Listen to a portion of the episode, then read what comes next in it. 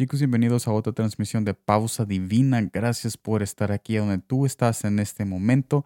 Haz una pausa, escucha lo que ahora Jesús tiene para nosotros en su palabra. Yo te agradezco por siempre estar aquí conmigo porque este es un viaje que tú y yo estamos haciendo. Esto no es para ser famoso o para ser reconocido, esto es para que tú y yo juntos, a donde quiera que tú estés, podamos compartir la plenitud de nuestro Padre Celestial. Son las 3:41 pm aquí en Long Island, el 17 de noviembre, un martes, y está un poco nubloso allá afuera, un poco de frío, ya está entrando el frío. En este mes, usualmente en noviembre, diciembre, se está poniendo un poco frío. No sé a dónde tú estás en este momento.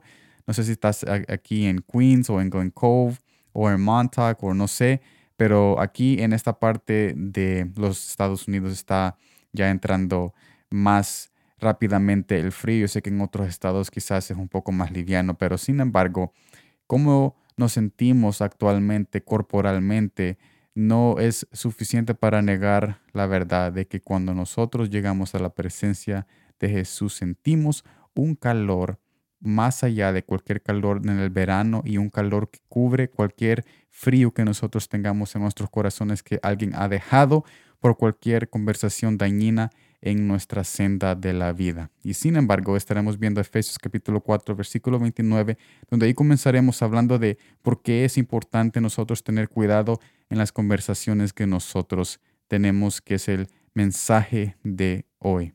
Dice el pasaje así, ninguna palabra corrompida salga de vuestra boca, sino la que sea buena para la necesaria edificación, a fin de dar gracia a los oyentes. Jesús nos invita a ver el poder que tenemos en una conversación. Pero ¿cuál es este poder? Tenemos el poder de crear un jardín de esperanza o un cementerio de muerte en las personas, en los corazones de las personas. Nuestras conversaciones con los demás pueden destruir o levantar a aquella persona, pero es necesario no limitarnos a nuestro propio vocabulario. Tenemos que tomar de la fuente de Jesús, que es su palabra, donde ahí Jesús asegura poner palabras claves en nosotros, para que cuando tengamos tales conversaciones no seamos nosotros solamente hablando, sino la esperanza viva que hay en nosotros cuando nosotros fuimos y tomamos de esa fuente que es la palabra y el corazón de nuestro Padre Celestial, porque Él siempre tiene una palabra para con nosotros.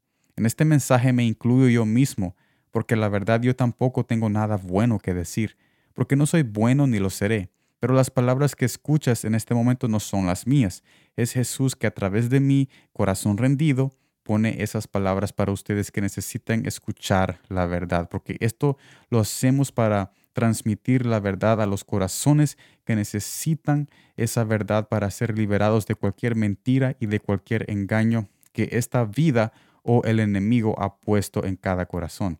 Pero todo comienza, todo comienza cuando comenzamos a leer y tenemos esas conversaciones íntimas con Jesús mismo. Mire lo que dice Efesios capítulo 4, versículo 23 al 24.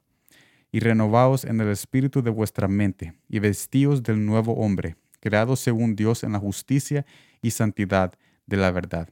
Jesús nos invita en este mensaje que nosotros renovemos nuestro corazón, renovemos nuestra mente, porque nuestro vocabulario, nuestros pensamientos, nuestras emociones han sido trastornadas quizás durante el día por muchas situaciones que nosotros pasamos en esta en este mundo, en el trabajo, en la escuela y otras conversaciones que otras personas que están dañinas ponen palabras en nosotros que también nos pueden dañar y después están ahí durante el resto de la semana o durante el resto del día y nos trastornan. Pero por eso Jesús nos invita a que, a que nos renovemos en Él y nos renovemos en su presencia, nuestro espíritu, nuestro hombre íntimo y también nuestra mente y nos vistamos de esa gloria y de ese amor que cuando llegamos a su presencia, Él nos quita cualquier otro vestido roto. Esos vestidos rotos, ¿cuáles son? Esos pensamientos malignos, esos pensamientos de adicción, de placer, eso, ese vocabulario malo, ese corazón duro. Él quita todo eso y nos da un vestimento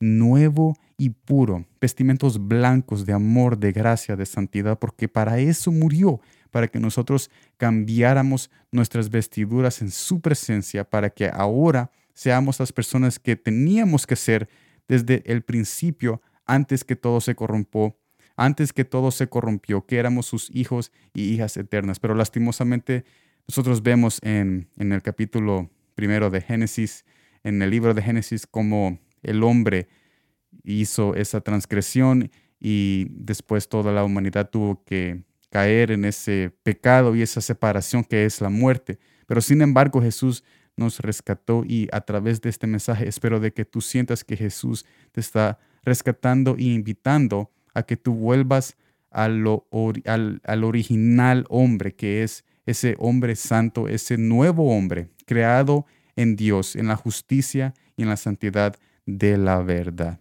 Gracias por estar en esta transmisión de pausa divina. Espero de que todos sigan adelante. Yo me disculpo si muchas veces cuando yo hablo no me doy a entender muy bien, pero yo trato de simplificar siempre y de sencillar siempre todo lo que yo leo en la palabra para que todos podamos entender lo que Jesús está diciendo a nuestros corazones y trataré, trataré lo mejor para simplificar siempre su palabra y sencillar siempre lo que Él tiene que decir, porque todos merecen entender, todos merecen entender la verdad, más que un vocabulario alto o complejo o inteligente, una sola palabra simple que sea que Jesús te ama. Si detrás de eso está respaldado por ese amor y por ese Padre, entonces esa palabra simple es suficiente. Así que yo los invito a que sigan adelante.